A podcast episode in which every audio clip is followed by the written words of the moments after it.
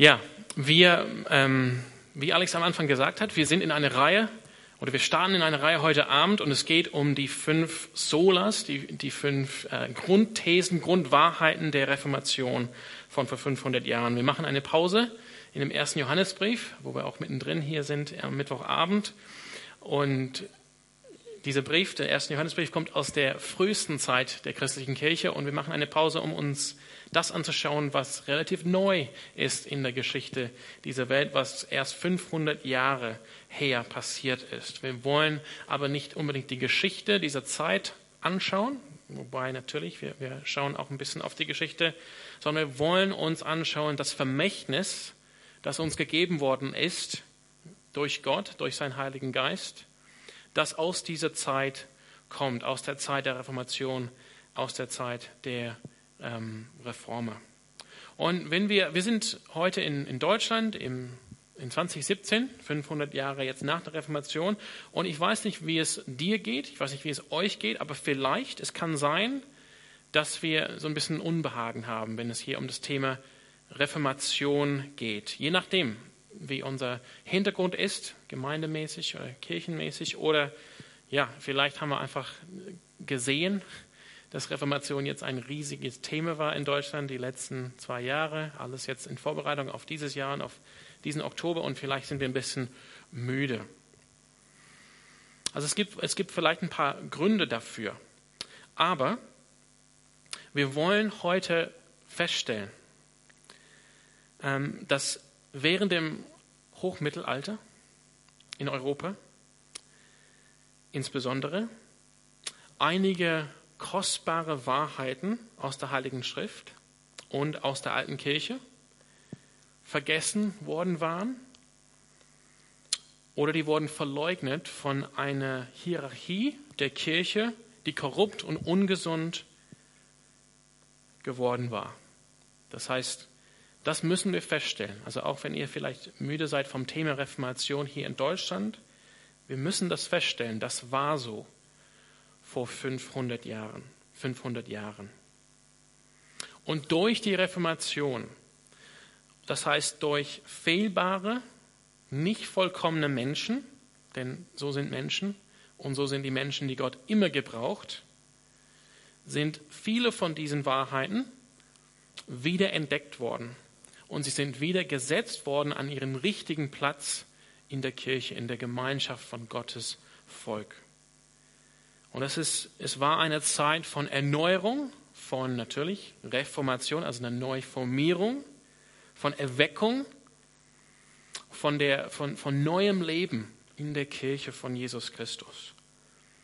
Und deshalb wollen wir uns das anschauen, was Gott durch seinen Heiligen Geist gewirkt hat, hier in diesem Lande vor allem, aber ausgehend von diesem Lande vor 500 Jahren. Und wie Alex am Anfang gesagt hat, wir wir machen das hier in der Calvary Chapel anhand von den fünf Grundwahrheiten, die sich äh, kristallisiert haben aus der Zeit der Reformation. Und die sind für uns enthalten in diesen Slogans. Sola Scriptura, durch die Schrift alleine. Sola Fide, durch den Glauben alleine. Sola Gratia aufgrund der Gnade alleine. Solus Christus oder vielmehr Solo Christo, durch Jesus Christus alleine und soli Deo Gloria, der Ehre Gottes alleine. Wir werden, ähm, ja, wir werden diese Slogans, diese Worte anschauen jetzt über die nächsten fünf Wochen. Und jeder von diesen Slogans war, eine, war ein Ruf gegen gegen eine Verdrehung der biblischen Wahrheit, die durch diese korrupte Hierarchie der Kirche im späten Mittelalter ähm, die, eben die verdreht war. Und die, also jedes Slogan war ein, ein, ein, ein Ruf gegen eine solche Verdrehung, ein Ruf zurück zur Wahrheit. Und hier wollen wir festhalten, dass jeder diese Slogans, jede diese Rufe oder Lehren, denn, denn sie, sie sind natürlich ähm, als Slogans formuliert, sola scriptura, aber die, äh, das Fundament von jeder von jedem Slogan ist eine Lehre, die Lehre über die Schrift, die Lehre über den Glauben, die Lehre zur Gnade, zu Jesus Christus und zur Ehre Gottes. Wir bekennen hier in der Calvary Chapel Freiburg, jeder dieser Slogans ist biblisch.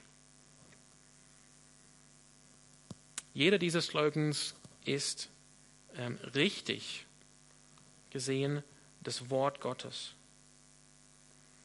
Es ist treu dem Wort Gottes, es ist treu der Schrift, es ist treu der alten Kirche, der Kirche des Neuen Testamentes. Es ist keine Erfindung gewesen zur Zeit der Reformation vor 500 Jahren, sondern, wie es heißt im Namen, eine Reformation, eine Neuentdeckung, eine Reformierung, ein Zurückgehen zu alten Wahrheiten, die es schon immer gegeben hat. Und wir glauben, dass es Gottes äh, Wille ist, dass wir als Christen diese Wahrheiten verstehen. Aber nicht nur verstehen. Es geht hier nicht um eine, um eine Vorlesung, wobei Vorlesungen haben auch ihren Platz, sondern wir wollen diese Wahrheiten nicht nur verstehen, sondern wir wollen sie leben, vielmehr. In unseren Gemeinden, in unseren Gemeinden, also auch in diese Gemeinde und in unserem Leben. Also jedes Slogan war und ist umstritten. Wir werden uns, wie gesagt, wie Alex gesagt hat, die nächsten fünf Wochen diese Slogans anschauen. Und man könnte die Frage stellen, warum jetzt? Ich glaube, diese Frage muss man vielleicht in Deutschland nicht stellen.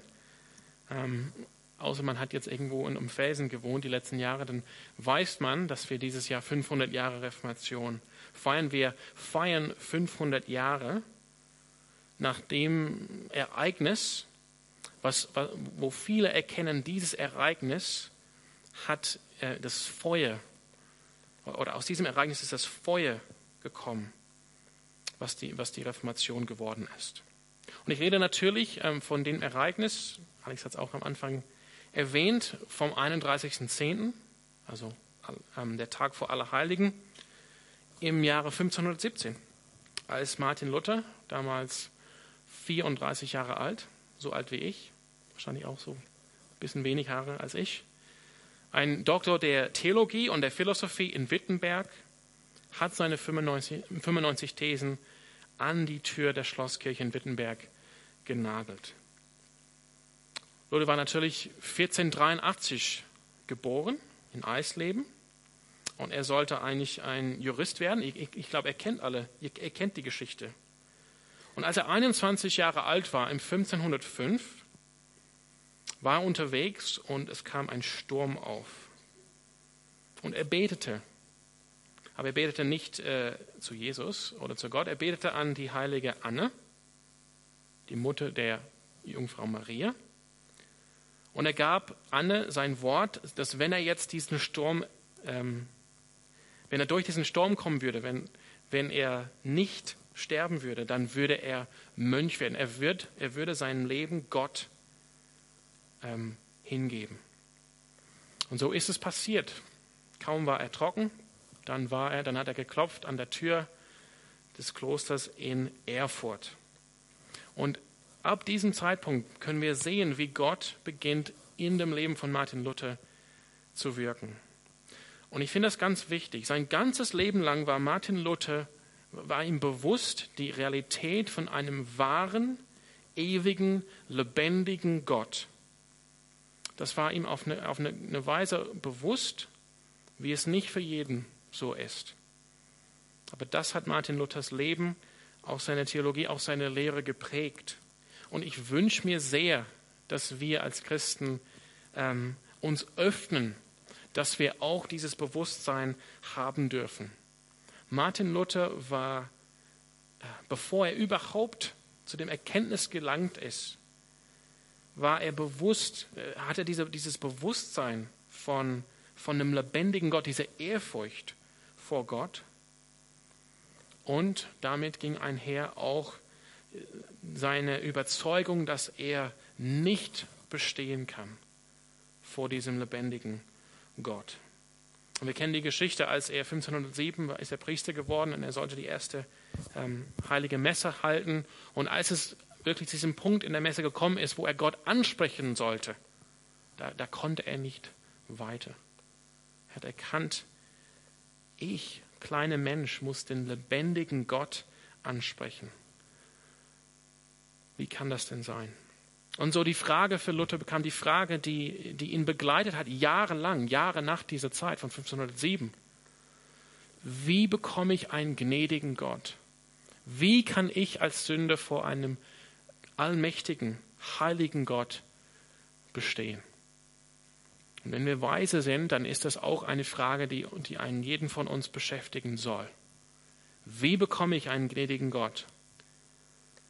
Wenn wir, das, äh, wenn wir den Lärm der Welt einen Moment lang ausblenden und einfach das, ähm, diese, diese, uns diese Situation vorstellen, ich vor einem lebendigen, allmächtigen, heiligen Gott, dann sehen wir, wie dringend diese Frage ist und war. Und Gott gebrauchte eben diese Frage, das Gewissen von Martin Luther, um den Weg der Reformation vorzubereiten. 1510, wie ihr vielleicht wisst, ging Martin Luther nach Rom auf Pilgerfahrt. Er hat keine Antwort dort gefunden.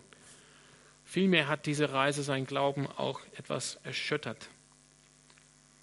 Er ging zu diesen heiligen Treppen. Ich weiß nicht, ob ihr schon in Rom wart. Diese Treppen stehen immer noch da, unweit der Lateranischen Kirche. Und dort ging er diese Treppen hoch auf die Knien. Bei jeder Treppe hat er den Boden geküsst, Vater unser gesagt. Und, und als er dann oben angekommen ist, hat er nichts gespürt, nichts gefühlt. Man sagte, wenn man das tut, dann sind alle Sünden vergeben. Da muss man nicht so lange oder vielleicht gar nicht im Fegefeuer bleiben. Aber er hat nichts gespürt. Und Luther hat gesagt, woher weiß ich, dass das überhaupt wahr ist, wenn ich hier auf die Knie diese Treppen hochgehe? Luther war kein glücklicher Mönch. Ich weiß nicht, ob ihr glückliche Mönche kennt. Luther war keiner.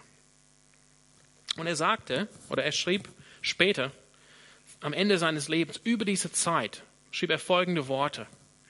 Ich aber, der ich mich, so untadelhaft ich auch als Mönch lebte, vor Gott als ein Sünder befand und ein sehr unruhiges Gewissen hatte, auch die Zuversicht nicht fassen konnte, dass er durch meine Genugtuung versöhnt werde. Ich liebte nicht den gerechten Gott, der die Sünde straft, ja, ich hasste ihn.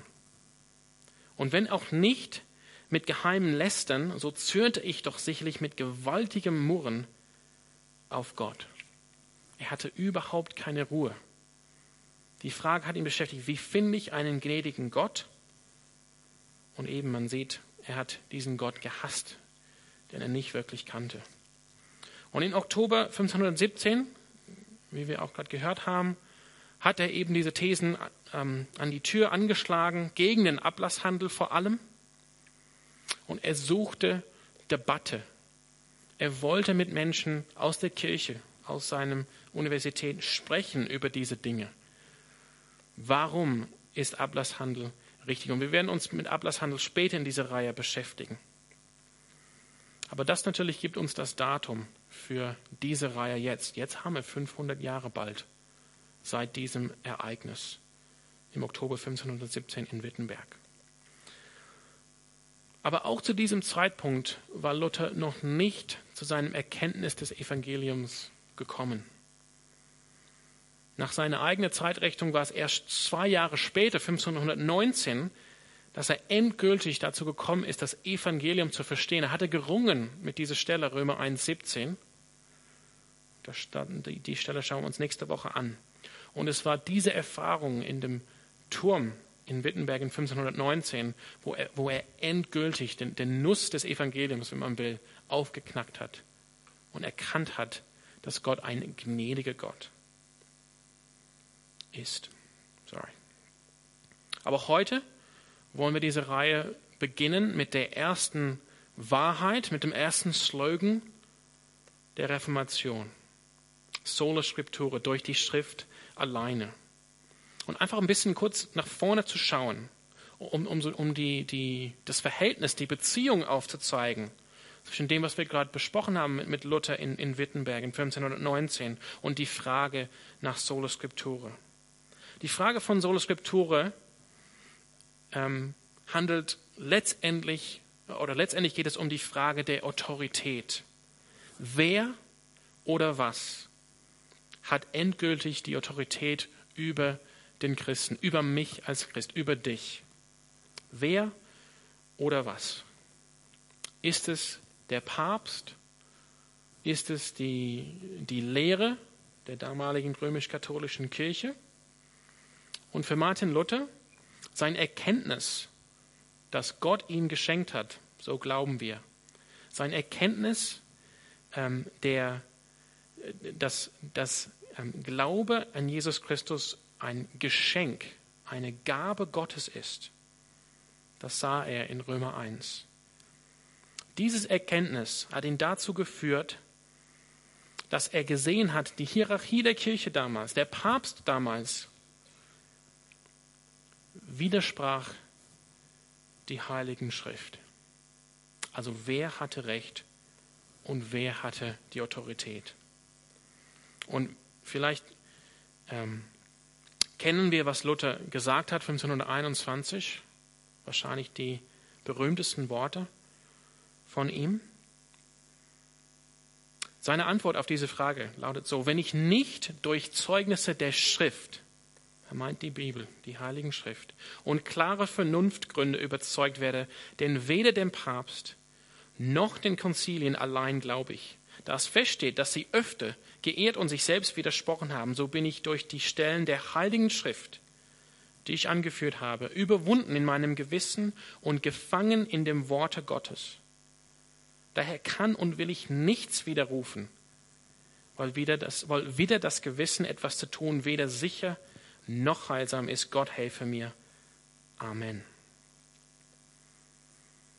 Und Luther hat natürlich schon gesagt in den äh, Disputationen vor diesem Datum 1521, dass der Papst unter der Autorität der Heiligen Schrift lag. Das hat ihn natürlich viel Ärger gebracht.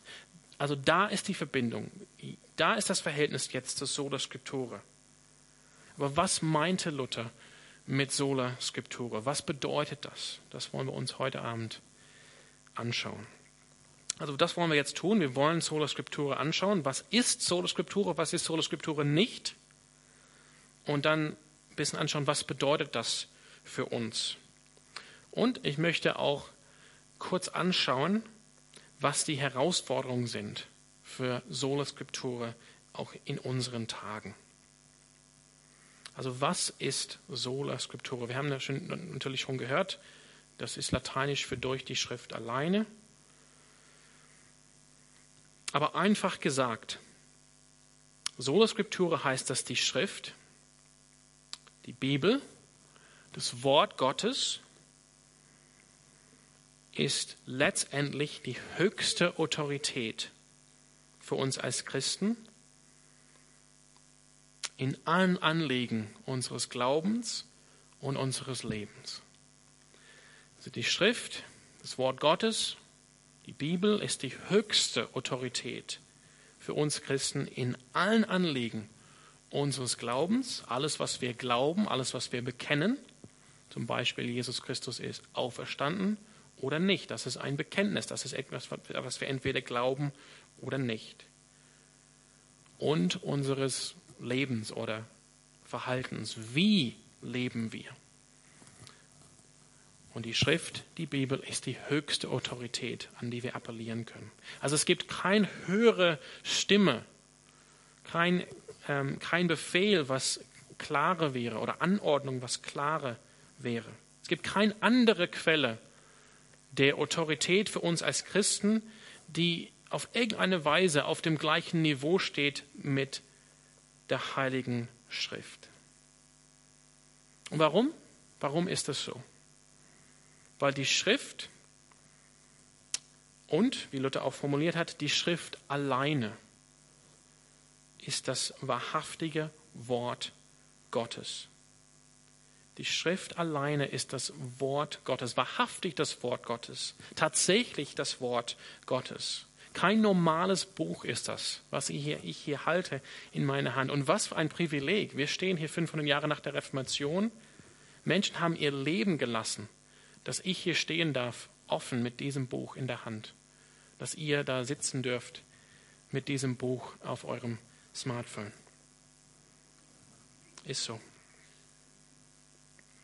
Und ich möchte, dass ihr ein paar Minuten oder ein paar Momente vielmehr ein bisschen darüber nachdenkt, was das heißt, dass ihr in eure Hand, so auf der, nach der guten Weise von Gutenberg oder eben auf dem Smartphone, das Wort Gottes habt.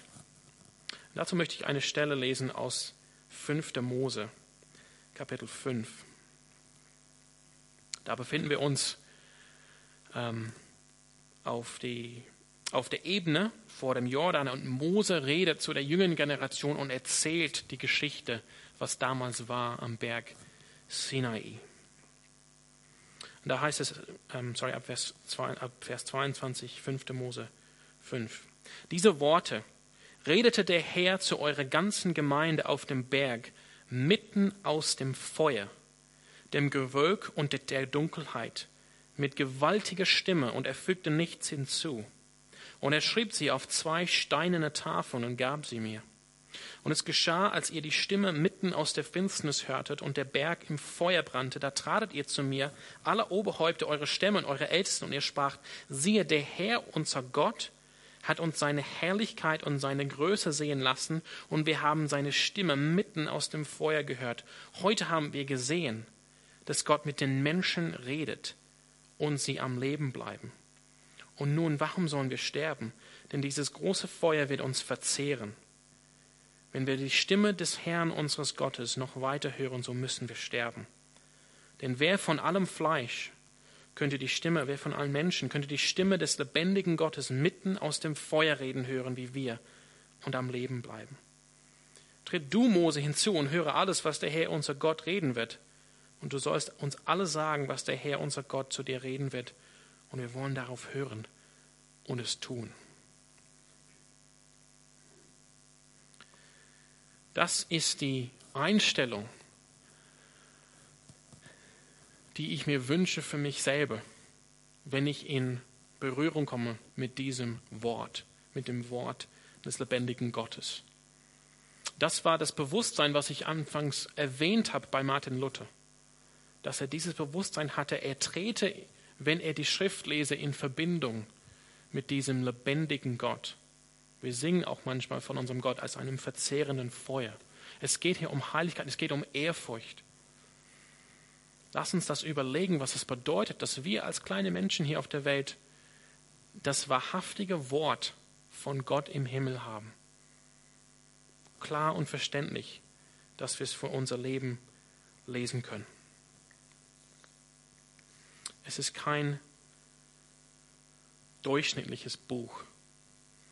Luther hat gesagt, der Mensch, der Gott sprechen, hören möchte, der soll die Heilige Schrift lesen. Der Mensch, der Gott hören, sprechen möchte, sorry, der Gott sprechen, hören möchte, der soll die Heilige Schrift lesen. Also wir bekennen, die Bibel hier ist das wahrhaftige Wort Gottes.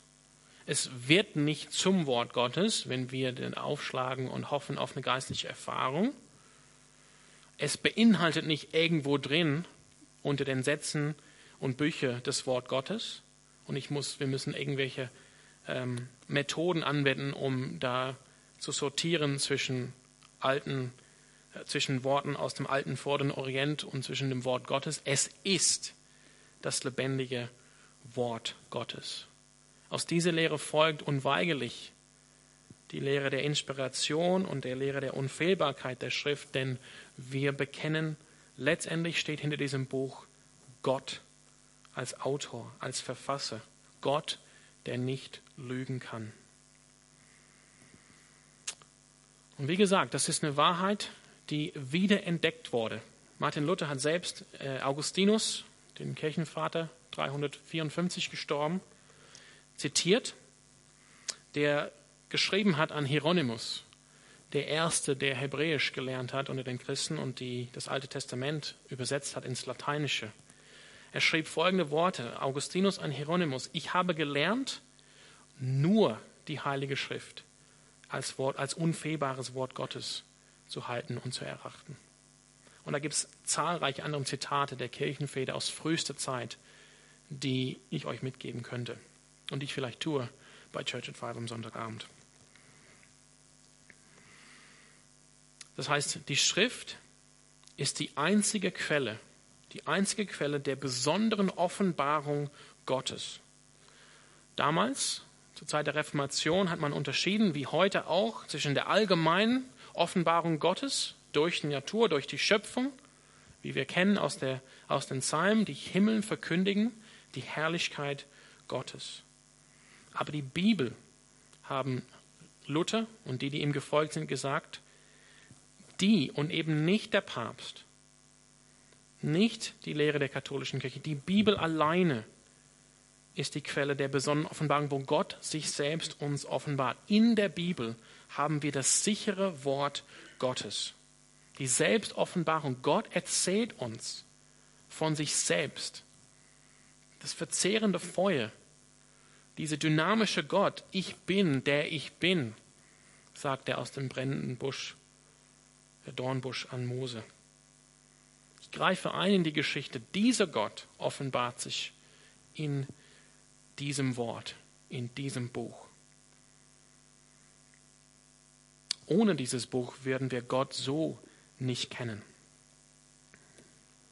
Ich möchte die Stelle nochmal lesen, die wir am Anfang von Alex gehört haben, in 2. Timotheus. Kapitel 3. Und ich möchte die Verse 3, äh, 14 bis 17 lesen. Da heißt es die Worte von dem Apostel Paulus an Timotheus, du jedoch sollst an der Lehre festhalten, in der du unterwiesen worden bist und von deren Glaubwürdigkeit du dich überzeugen konntest. Du kennst ja die, die dich gelehrt haben, und du bist von Kind auf mit den heiligen Schriften vertraut aus denen du alle Wegweisung bekommen kannst, die zur Rettung nötig ist, zur Rettung durch den Glauben an Jesus Christus. Alle Wegweisung zur Rettung durch den Glauben an Jesus Christus sind hier enthalten. Ist das nicht ein Buch des Lebens? Denn alles, was in der Schrift steht, ist von Gottes Geist eingegeben. Und dementsprechend groß ist auch der Nutzen der Schrift. Sie unterrichtet in der Wahrheit deckt Schuld auf, bringt auf den richtigen Weg und erzieht zu einem Leben nach Gottes Willen. Und Luther will sagen, nur die Schrift kann das alles. Alle anderen Werke, alle anderen Werken wollen uns im besten Fall helfen, diese Schrift zu verstehen und anzuwenden, aber nie zu ersetzen. Nur diese Schrift ist lebendig und kann lebendig machen. So ist also der, der Gott gehört und ihm dient, mit Hilfe der Schrift allen Anforderungen gewachsen. Er ist durch sie dafür ausgerüstet, alles zu tun, was gut und richtig ist. Die Schrift, das ist der Maß, gegen den wir alles andere richten. Alle Bücher, alle äh, Bullen des Papstes, alle Wörter oder Eindrücke oder Bilder, die wir meinen zu bekommen, alles wird gemessen gegen dieses sicheres Wort Gottes. Und dafür war Luther im Einsatz am Anfang der Reformation. Es ist ein, es ist ein Wort, was steht außerhalb von uns. Ist nicht beeinflusst von unseren Gefühlen oder von der Situation oder vom Zeitgeist und von Menschen. Es steht geschrieben, unverändert. Sola Scriptura behauptet, dass die Schrift und die Schrift alleine die höchste Autorität für uns als Christen ist, für alles, was wir glauben und alles, was wir tun. Und angesichts der Korruption oder der, oder der Verdrehung der Wahrheit des Evangeliums und der Kirche hat Luther uns aufgerufen zu bedingungslosem radikalen Gehorsam dem Wort Gottes gegenüber. Darum geht es bei dieser Frage. Es ist die Frage der Autorität. Was hat Autorität über unser Leben als Christen? Sind wir bereit, uns hier dem Wort Gottes zu unterordnen? Das ist Sola Scriptura. Aber es ist auch wichtig an dieser Stelle zu sagen, was Sola Scriptura nicht ist. Denn es gibt viele Missverständnisse an dieser Stelle. Vielleicht habt ihr gehört, ich habe es auf jeden Fall gehört, wenn es nicht in der Bibel steht, dann glaube ich es nicht. Vielleicht hast du es selber mal gesagt. Oder ähm, die, in der Bibel steht das, deshalb glaube ich das und ähm, ja, basta, oder? Kann man sagen. Ist das jetzt eine, eine treue ähm, Wiedergabe der Lehre der Sola Scriptura? Und dazu sage ich nein, das ist ein Missverständnis von Sola Scriptura. Es geht hier mit Sola Scriptura um die höchste Autorität im Leben, uns, im Leben von uns als Christen, von dem, was wir glauben, von dem, was wir tun und handeln. Aber die Schrift selber gibt andere Autoritäten vor in unserem Leben, in unseren Familien, in unserem Land und auch in der Gemeinde, in der Kirche. Die Bibel selbst gibt Autorität an Eltern für ihre Kinder, an die Regierung für das Wohlbefinden der Menschen in dem Lande und an die Kirche, an Pastoren, an Ältesten, an Leitern. Und als Beispiele natürlich, wir, wir, kennen die, die Aufrufe der Schrift, dass Kinder zum Beispiel und Eltern gehorsam sein sollen.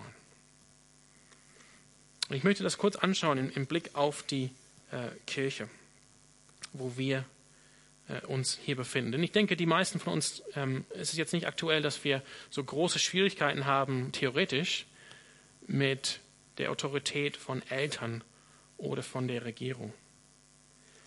Aber innerhalb der Kirche ist das doch, würde ich sagen, ein Problem in unserer Zeit. Es gibt viele, die Sola Scriptura gebraucht haben als Rechtfertigung dafür, dass sie im Prinzip ein ähm, ein Christentum, ein, ein, ein eigenes Christentum alleine leben. So nach dem Motto, my way or the highway. Die sagen, ich, Gott, die Schrift, da habe ich alles, was ich brauche. Da hat keiner mir was zu sagen. Doch darum geht es doch bei Sola Scriptura, oder? Nur die Bibel. Nach, so einem, nach einem solchen Verständnis hat die Gemeinde, die Kirche keine echte Autorität weder die Leiter der Gemeinde noch die Gemeinschaft der Heiligen, in die wir eigentlich gestellt worden sind. Keine kann in unser Leben sprechen. Auch die Geschichte der Kirche, wo Gott auch gewirkt hat in den vergangenen Jahrhunderten, wird außen vor gelassen. Und wenn wir so leben, versuchen wir die Schrift zu interpretieren in einem Vakuum. Wir haben uns abgeschnitten von Gottes Familie die Familie, von, die Familie von heute und die Familie von der Vergangenheit. Wir glauben doch an den Heiligen Geist, oder? Wir glauben, dass auch die, die vor uns gelebt haben, so wie Gott das angeordnet hat in der Geschichte, dass sie auch den Heiligen Geist hatten. Und wir schneiden uns deshalb ab von Gemeinde, von Gemeinschaft, so wie Gott sich das vorgestellt hat.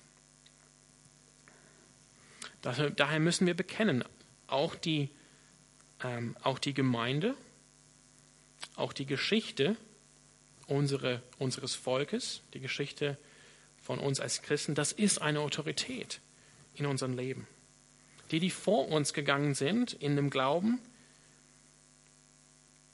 die lebten auch mit dem Heiligen Geist. Und die haben eine Autorität über uns, die, die, würde ich sagen, hinter der Schrift die zweite Autorität für uns ist. Die sind geleitet von dem Heiligen Geist und das ist die Verheißung die Jesus von Anfang an gegeben hat. Ich schicke euch, den, ich sende euch den Heiligen Geist. Er wird euch in aller Wahrheit führen. Ich werde meine Gemeinde bauen. Und die Pforten des Hades, des Totenreiches, werden nicht bestehen gegen die Gemeinde. Der Heilige Geist lehrt uns nicht immer nur individuell, indem wir irgendwo alleine in der Höhle sitzen mit der Bibel, sondern er lehrt uns, er spricht zu uns durch die Gemeinschaft. Das ist ganz wichtig in unserer Zeit, dass wir das erkennen.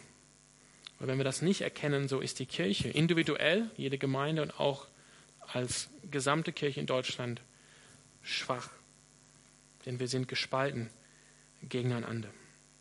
Und wenn wir unsere eigene subjektive Meinung über die Schrift erheben, dass wir sagen, das ist jetzt verbindlich und nur das, wir zerstören die Einheit des Leibes, des Leibes Christi, der Gemeinde, wo Gott verschiedene Menschen mit verschiedenen Gaben geschenkt hat und hat sein Wort in die Gemeinde geschenkt. Ihr kennt das an, an, am Neuen Testament. Die ganzen Briefe sind an Gemeinden geschickt. Und auch wenn sie an Pastoren geschickt worden sind, sie sind geschrieben für den Gebrauch in der Gemeinde. Aber was sind die, ähm, ja, die, die, die Anwendung oder, oder was bedeutet das jetzt, diese Lehre der Sola Scriptura? Ich habe es vorhin gelesen aus 5. Mose und ich will das einfach so mal klar, klar sagen.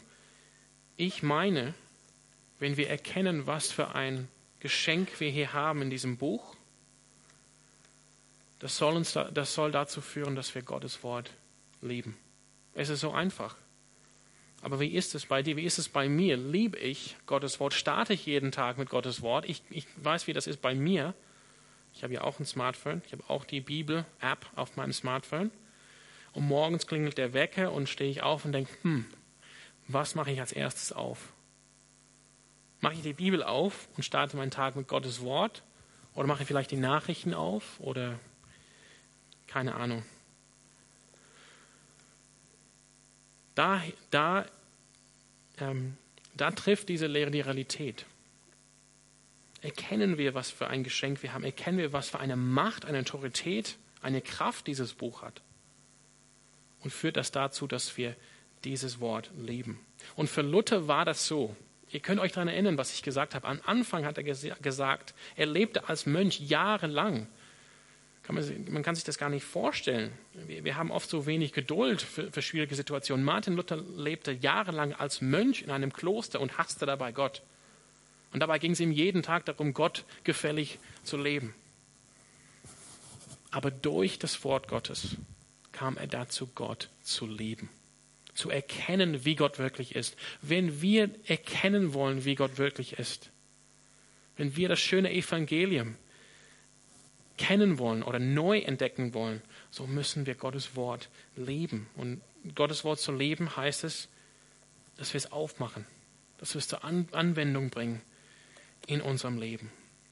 Wir müssen auch erkennen, wie schön das Wort Gottes ist. Ich möchte dazu als Psalm 119 lesen. Da heißt es ab Vers 97, wie habe ich dein Gesetz so lieb? Ich sinne darüber nach den ganzen Tag. Deine Gebote machen mich weiser als meine Feinde, denn sie sind ewiglich mein Teil. Ich bin verständiger geworden als alle meine Lehre, denn über deine Zeugnisse sinne ich nach.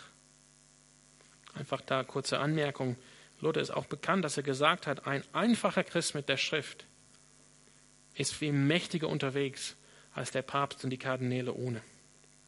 Ich bin verständiger geworden als alle meine Lehrer, denn über deine Zeugnisse sinne ich nach. Ich bin einsichtiger als die Alten, denn ich achte auf deine Befehle. Ich, hab, ich halte meine Füße fern von jedem bösen Weg, damit ich dein Wort befolge. Von deinen Bestimmungen bin ich nicht abgewichen, denn du hast mich gelehrt. Wie süß ist dein Wort meinem Gaumen, mehr als Honig meinem Mund. Wir müssen in Gottes Wort eine Schönheit sehen, die tatsächlich da ist. Aber die wird uns nur aufgetan, wenn wir das Wort auftun und aufmachen.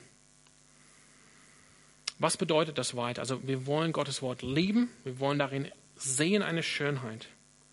Und einfach auch für diejenigen, die, die vielleicht ganz neu sind hier heute Abend, das ist auch, unsere, das ist auch die Begründung, Sola Scriptura, warum wir hier jede Woche Vers für Vers durch die Schrift lehren.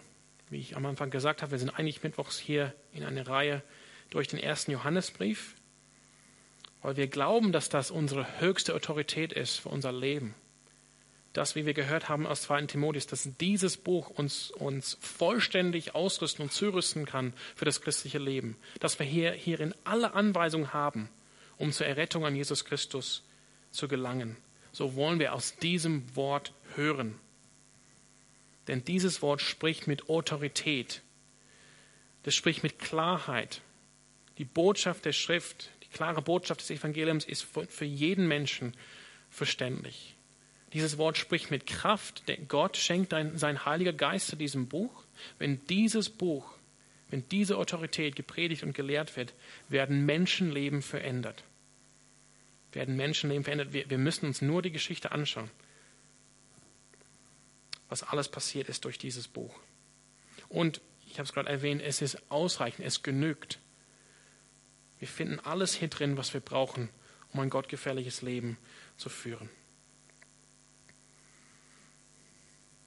Was es weiter für uns bedeutet, wir wollen Acht geben auf dieses Wort. Ihr, ja, vielleicht ist es ein bisschen verloren gegangen dafür, dass ich hier unten stehe. Aber ihr seht von unserer Gemeinde hier in der Mitte haben wir eine Kanzel, weil wir erkennen, das Zentrum unserer Gemeinde. Das Zentrum unserer Gemeinde ist nicht ein Altar, wo ein Opfer dargebracht wird, sondern das Zentrum unserer Gemeinde ist das lebendige Wort Gottes. Wir erkennen, was Jesus selber gesagt hat, der Mensch, der Mensch lebt nicht von Brot alleine, sondern von jedem Wort, was, aus, was, was von Gott kommt. Und Jesus sagt da, unser geistliches Leben besteht darin, dass wir täglich uns ernähren aus dem Wort Gottes. Und ich glaube, heutzutage macht man sich viele Gedanken über, über Gesundheit, ob ich genug trainiere, wie, wie, wie viel ich esse und so weiter, ob ich, wie viel ich trinke und so weiter. Aber Jesus will damit sagen, ähm, wenn wir nicht, wenn wir das vernachlässigen, Gottes Wort regelmäßig zu lesen, möglichst mit den Geschwistern in der Gemeinschaft, in die Gott uns gestellt hat, das ist genauso schlimm, genauso schädlich für uns, als würden wir unsere Körper vernachlässigen, indem wir entweder gar nichts essen oder viel zu viel essen und uns gar nicht bewegen. Genauso schädlich ist es. Wir sollen uns genauso viel Gedanken darüber machen. Und ich komme jetzt, wir wollen gleich ähm, fertig sein für heute Abend, zu den Herausforderungen für diese Lehre Solo Scriptura. Die hat jetzt bestanden 500 Jahre, seitdem sie wiederentdeckt wurde. Davor natürlich auch lange Zeit. Ich, ich erkenne hier zwei Herausforderungen gegen diese Lehre, gegen diese Wahrheit. Ich denke, die eine ist, ähm, und ich habe es schon, schon erwähnt, als ich ein bisschen erklärt habe, was ist Sola Scriptura nicht, eben nicht, dass die, dass die Bibel die, die einzige Autorität ist, die wir in einem Vakuum einfach für uns selbst lesen sollen. Und die eine Herausforderung ist eben dieser Individualismus, dieses, ähm, dass wir alles einfach für uns selber interpretieren und, und, und eigentlich uns ähm, abspalten von Gemeinschaft, auch wenn wir vielleicht in die, in die Kirche kommen. Wenn es nicht real ist, dass Menschen in unser Leben sprechen können, da ist eine Gefahr da. Und ich sehe, ähm, ich, ich rede mit vielen Leuten und viele leben diesen Individualismus, diesen Subjektivismus, indem sie geplagt sind durch Gefühle, durch Gefühle. Ich habe mit, mit vielen Leuten hier öfters geredet und die, die erzählen, ähm, ich fühle mich weg von Gott. Ich fühle nicht vergeben. Ich, ich fühle mich nicht geliebt von Gott. Das ist, die, das ist das eine, was ich höre. Und so eine Skriptur will sagen, es kommt nicht auf deine Gefühle an. Es kommt auf das Wort Gottes an. Jesus Christus selber sagt das immer wieder. Es steht geschrieben. Habt ihr nicht gelesen? fragt er immer und immer an die Pharisäer. Es steht geschrieben, wenn er zitiert die Schrift. Das ist das Wort Gottes. Das Wort, was solche Macht hat, dass als Gott gesprochen hat, die Welt begonnen hat zu existieren aus dem Nichts. Durch sein Wort hat Gott alles in Existenz gerufen. So mächtig ist das Wort Gottes. Wenn Christus sagt, dies oder das, ich bin das Licht der Welt, ich bin das Brot der Welt, Wer in mir bleibt, ich bleibe in ihm, dann steht es geschrieben, dann ist es so. Das ist Sola Scriptura. Wir müssen weniger auf unsere Gefühle hören und vielmehr das wieder erkennen, was Luther so äh, gepredigt hat, an der er auch gehalten ist bis zum Schluss. Es steht geschrieben. Es ist so, weil Christus es gesprochen hat, weil Gott es gesprochen hat. Und die, die andere Gefahr, die andere Herausforderung, auch Alex hat es auch erwähnt am Anfang, hat, hat darauf ähm, hingedeutet, ist, dass wir wieder, wir, wir befinden uns wieder in einer Zeit, wo wir zulassen, dass andere Autoritäten über das Wort Gottes stehen. Genauso wie es war vor 500 Jahren in, in der Kirche des Ho Hohen Mittelalters, dass letztendlich die Autorität des Papstes, der Kardinäle über das Wort Gottes standen und sie, waren, und sie haben dabei das Wort Gottes völlig widersprochen. Genauso ist es auch zum Teil in unseren Gemeinden, hier in unseren evangelikalen, freikirchlichen Gemeinden, dass das Wort Gottes längst nicht mehr die höchste Autorität ist, sondern die steht in Unterordnung der modernen Weisheit oder der modernen Wissenschaft, Theorien von Menschen. Und da sind wir wirklich in Kompromiss gefallen. Stück für Stück. So ist es. Ne? Auch wir haben über physikalische Ernährung gesprochen. Ich kenne das auch. Ne? Ah, ich, ja, ich trinke heute Abend noch ein Bier. Schadet nicht. Morgen habe ich, nee, ich habe heute keine Lust, ähm, schwimmen zu gehen oder laufen zu gehen. Und Stück für Stück sind wir dann ungesund. Und das ist genauso, was hier mit uns passiert ist, mit unseren Gemeinden. Es ist viel bequemer, es ist viel leichter, nicht aufstehen zu müssen. Nicht zu sagen, das stimmt nicht oder das soll nicht sein. Harmonie ist doch viel bequemer, ist doch viel schöner, ist doch viel Liebe. Wir haben sowieso in unserer Zeit einen Fokus auf Liebe und Harmonie und Einheit als die höchsten Werte, die es nur gibt. Und da sind wir wirklich in Kompromiss gefallen und wir haben zugelassen, dass andere Autoritäten die Heilige Schrift, das Wort Gottes, das Wort von diesem verzehrenden Feuer, unser Gott ist ein verzehrendes Feuer, dass andere Autoritäten die Schrift ersetzt haben und sie stehen jetzt über die Schrift, richten die Schrift, bewerten die Schrift. Und es kommt wirklich darauf an, wir lassen das zu, weil es uns eine Rechtfertigung gibt, dass wir nicht Gottes Wort gehorsam sein müssen. Wir müssen uns nicht nach Gottes Wort richten, denn schau mal, das ist nicht wirklich so gemeint. Das steht nicht wirklich drin. Das war nur damals so gemeint. Und so weiter. Und so fort. Wir nützen das, wir haben uns auf Kompromiss eingelassen und wir nützen das, dass wir uns rechtfertigen können, dass wir Gottes Wort nicht gehorchen. Es kommt auf die ursprüngliche Lüge zurück. Hat Gott wirklich gesagt? Und das ist die Herausforderung an uns heute Abend. Was ist deine Autorität? Bist du bereit, das Wort Gottes, das wahrhaftige Wort Gottes anzuerkennen und euch dem Wort Gottes zu unterordnen als die höchste Autorität in deinem Leben als Christ? Ich würde gerne die Lobpreise einladen. Und das zu tun, zu sagen, ja, ich bin bereit, ich gehe diesen Weg, das ist der Weg, der zum Leben führt. Wir harren oder wir, wir beharren auf diese Autorität des Wortes Gottes, so der Skriptur, weil das Wort Gottes und das Wort Gottes alleine uns das schöne Evangelium von Gottes Erlösung offenbart.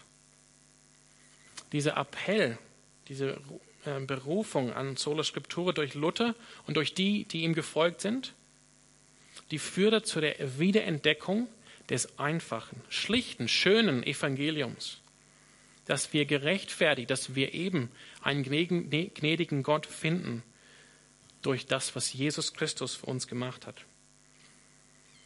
Durch Christus alleine. Durch den Glauben an Christus alleine. Also ich möchte euch herausfordern und ermutigen, ähm, diesem Abend. Wenn die Schrift jetzt Gottes Wort ist, dann lasst uns wirklich Acht darauf geben. Lasst uns doch Zeit nehmen, um dieses Wort zu lesen.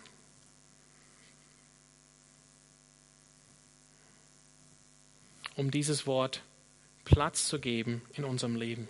Alleine zu Hause, aber auch hier in der Gemeinschaft das sind nicht nur leere Worte, das sind die Worte von unserem König und die sind für uns da, frei angeboten. Vor 500 Jahren, viele in Europa haben dieses Wort gar nicht gekannt. Sie dachten, es wäre ein geheimes, ein, ein mysteriöses Buch, was, was nicht so verständlich wäre. Deshalb bräuchte man ähm, Priester, die dieses Buch gelesen haben und übersetzt haben und ausgelegt haben für die Menschen. Das ist heute nicht so. Wir haben dieses Wort und wir haben Gottes Geist. Und das ist ein König. Unser Gott ist ein König, der nicht nur aus der Entfernung einfach seine Anforderungen gegeben hat, sondern er selber in die Schlacht gelaufen ist für seine Menschen. Hat seinen Sohn gesandt. Er hat den Sieg für uns errungen. Und Jesus Tod war ein Sieg. Es war der Tod von Tod. Sein Sieg ist unser Sieg. Sein Königreich kann unser Königreich sein. Das alles steht in seinem Wort.